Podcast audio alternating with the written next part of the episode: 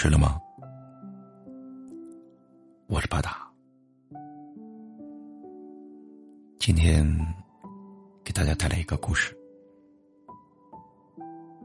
故事的名字叫做《我对他们恶作剧了一场》。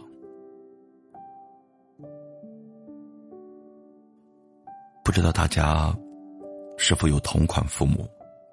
退休以后最大的乐趣就是省钱。那种为了一斤鸡蛋可以天不亮就去排队的省。为此，我跟爸妈吵了再吵，但是最后失败的居然是我，而且我输的心服口服。我和爸妈的战争发生在他们退休之后。自从他们赋闲在家，感觉比上班的时候还要忙。每次打电话，十有七八不在家里，而是在外面疯狂购物。千万不要以为他们终于想开，开始真正的享受生活了。恰恰相反，哪怕是为了买一瓶酱油。他们也不惜花上大把的时间，把各大超市逛个遍，再从中找到折扣最低的。最令我头疼的是，从上班的时候，他们还关心天气预报，还会看看新闻联播。但是退休以后，他们整天的四处转悠，只接那些超市打折的广告宣传单。然后，他们带着老花镜，横向、纵向的对比，各种口算心算之后，拎着小布包，出门去血拼。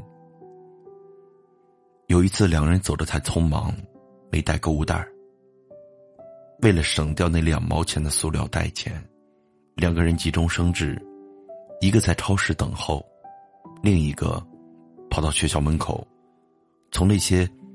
派发校外培训宣传单的人手里，领了一个袋子回去。我妈给我打电话的时候，正在开心的向我汇报着他们的机灵。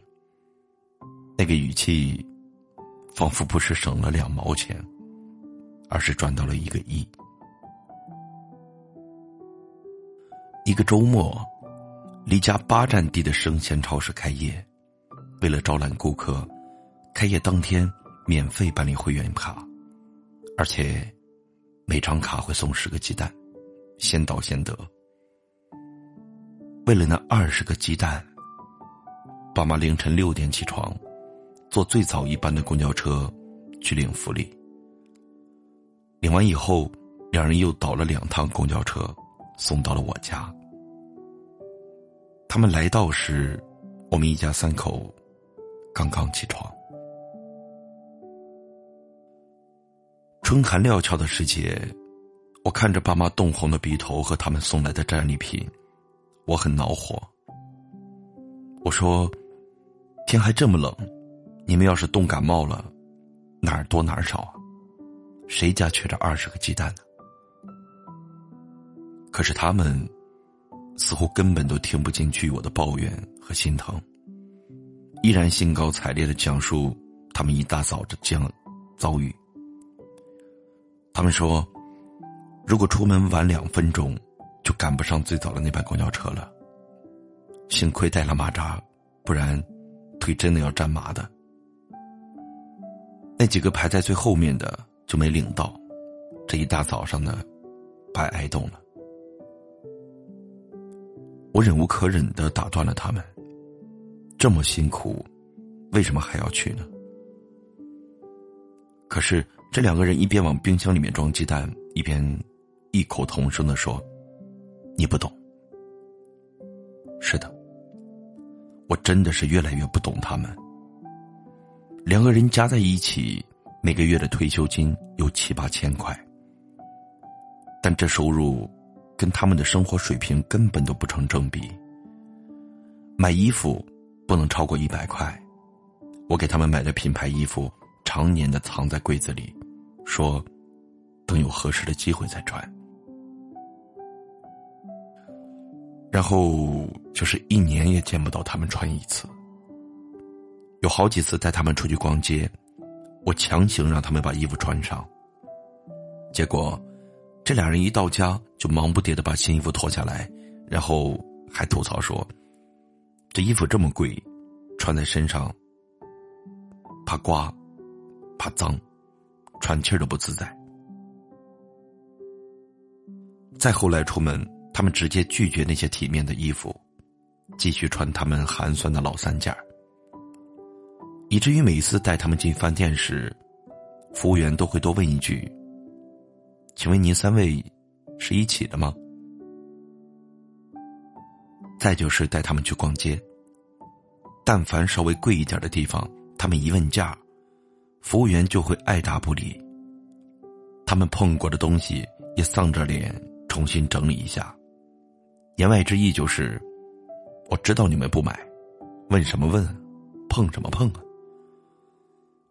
说实话，每当这个时候，我是很讨厌那样以貌取人的服务员。但是，也很不理解爸妈何必要把自己扮得如此的穷酸。谁有粉不往脸上擦呀？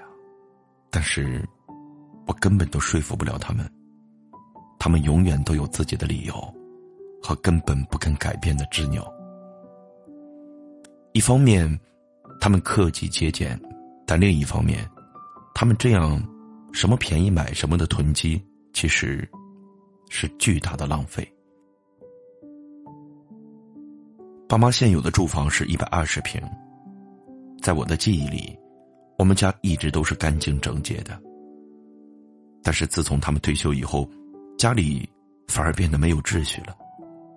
每次回去，我看着所有的角落都堆满了东西，我的心。也被塞得死死的。平时只有两个人吃饭，可是光大米、白面就有上百斤。而且他们烧饭经常忘记按下那按钮的老妈，在这方面表现出了超好的记忆力。这一袋大米是充值送的，那一袋是特价买的，那一袋白面是积分换的。还有卫生纸、面巾纸、牙膏、牙刷。用我的话说，感觉那些东西可以用一辈子。至于冰箱里，简直就是一个微型的肉联厂。明明一顿饭只吃几片肉的两个老人，冰箱里装满了各种各样的特价肉。有时候我真的怀疑他们是不是欠了什么巨额的债务。需要如此精打细算的过日子。二零一九年九月，我好说歹说才劝他们报了夕阳红老年团，去心心念念的西安玩一圈在进机场安检时，我妈把我叫到一边，小声的跟我说：“闺女，我和你爸的银行卡在床头柜里，密码是你生日，万一我们有什么事儿，一切从简。”那些钱是留给你和你弟弟的。然后他把我拉得更近一些，神秘而开心的用手比了一个数字，整整这个数呢。我一听就火了，用高了一分贝的声音对他说：“你能不能说点吉利话？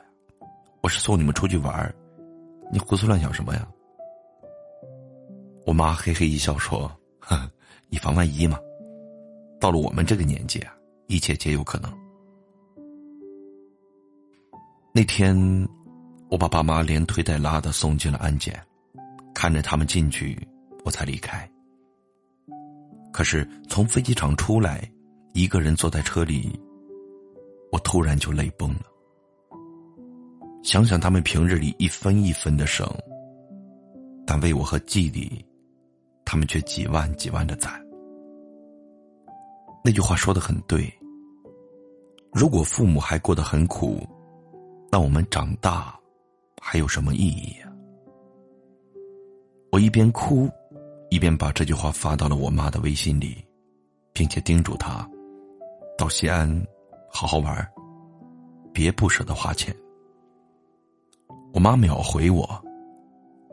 我妈说：“当父母的，天生贱骨头，心甘情愿。”我要关机了。我天真的以为，让父母见识更大的世界，接触到那些生活极为潇洒的同龄人之后，他们会有所改变。可是谁知道，从西安回来以后，他们居然表示以后再也不出去旅游了。那些风景真的到实地去看，还不如在电视里面漂亮。而且在外面吃不好，睡不好，简直就是花钱买罪受。我默默的听着，心里感到很绝望。我气呼呼的说了一句：“你俩呀。”就是心穷，没救了。然后话还没说上几句，我妈就惊觉到家里的不对。她用几乎是被抢劫一般的语气问我：“你把我们的东西都扔了？”是的。趁着他们去旅游，我请了家政，把爸妈的房子进行了彻底的大扫除。你能想象吗？那硕大的冰箱里囤积了大量超市打折的食品，光是冻丸子就有七八袋更难以容忍的是，整体衣柜里塞满了常年不穿的衣物，有些毛衣都已经脱线了，依旧不肯扔掉。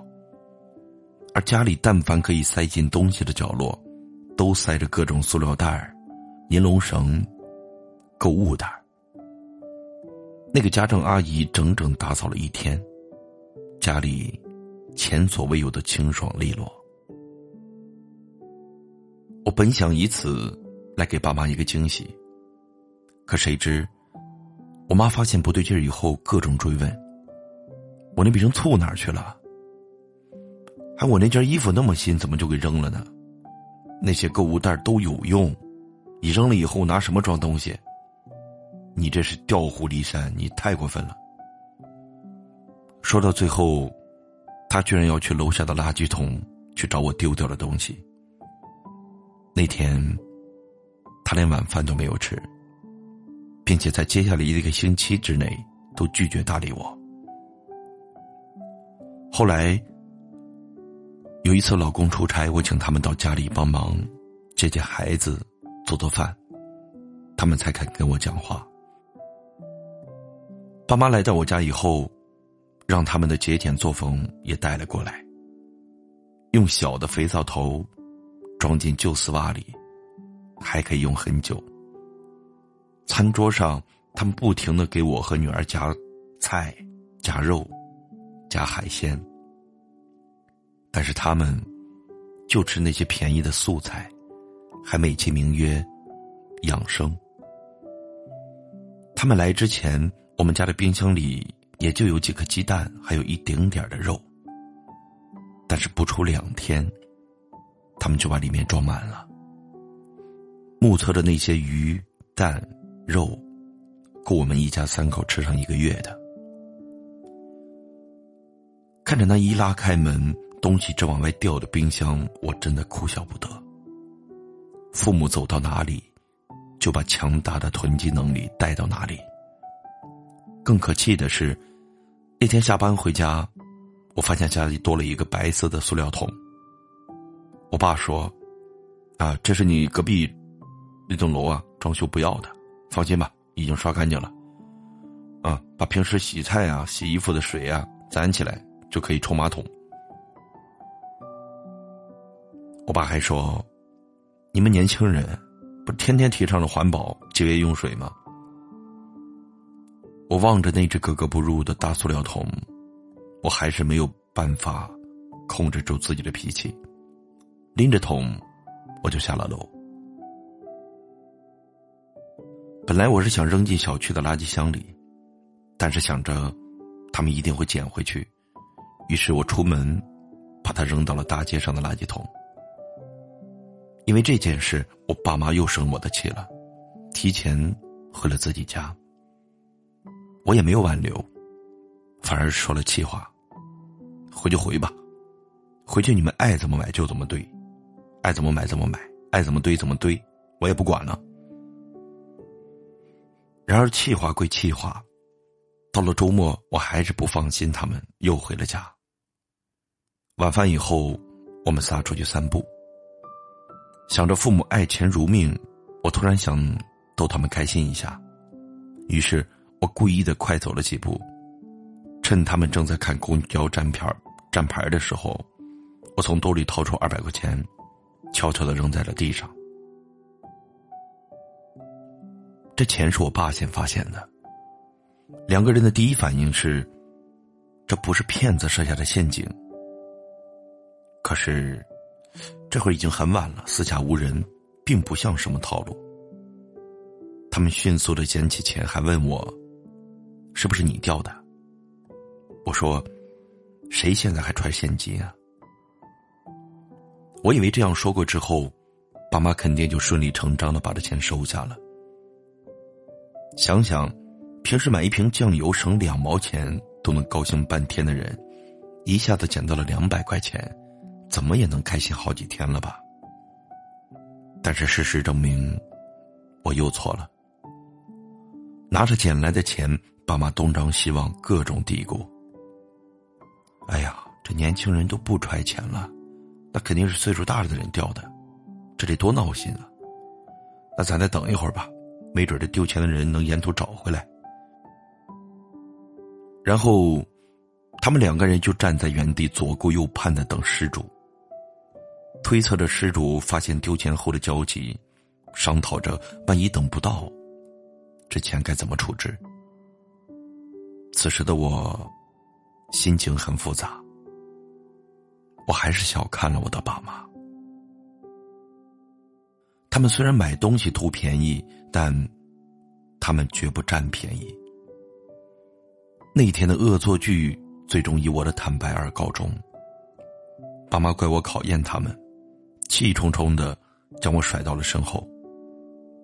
好在路过一家水果店，正做夜间大甩卖，我爸妈忘了生气，大步流星的就钻了进去。他们在一堆水果里挑挑拣拣，一边比较着原来的价格，一边问我想吃什么。他们唯一不算的，是吃不完烂掉以后会损失多少钱，而这些钱，完全可以买到适量的质量与口感都不错的优质水果。而这一次，我没有再提醒他们。如果那是他们的快乐所在。我何必强行的打断呢？就算这次我阻止成功了，下一次呢？第二天下班以后，我在超市遇到了一个阿姨，她排队买完了一袋特价的绿豆，送到超市外面相识的铺面去寄存，然后又回来重新排队。如此反反复复的，直到收银员都认出她了，说了他几句。而阿姨并不服气。你们说一次限购一袋，我又不是加塞的，凭什么不给我结？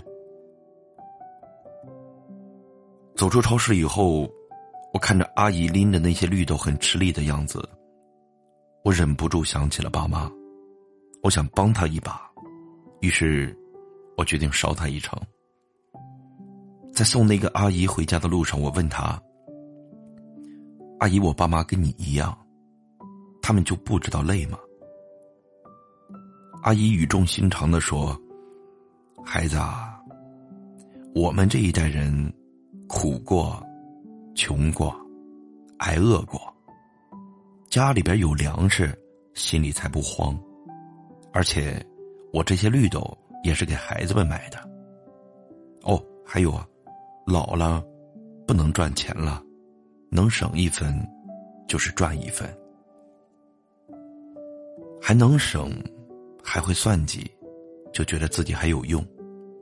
人要是没用了，精气神也就没了。那天，我把阿姨送到家以后，看着她操劳又喜悦的背影，我的心里热浪滚滚。别人家的父母，看了之后，才能更懂得自己的父母。那一刻，我开始重新思考爸妈的节俭与囤积。就像心理学家所说的，我们没有经历上一代所经历的贫穷、激情和匮乏，我们没有像他们那样为了吃上一顿饱饭而穷尽所有的智慧和体力。他们疯狂的精打细算，是基因一般的饥饿、贫困，记忆在制造危机意识。我们与父母之间不是隔着一个时代。而是隔着一场基因突变。事实上，这个囤积旧物、锱铢必较的群体背后，是一代人的激进记忆，也是一代人被时代抛弃以后的迷乱和无安全感。无情扫荡他们的经生命经验，执着的要求他们按我们的意愿去生活，其实，那何尝不是干预他们的生活呢？硬生生的将他们带入我们的价值领域。当我们拒绝父母逼婚催娃，当我们讨厌他们对我们的生活方式指手画脚的时候，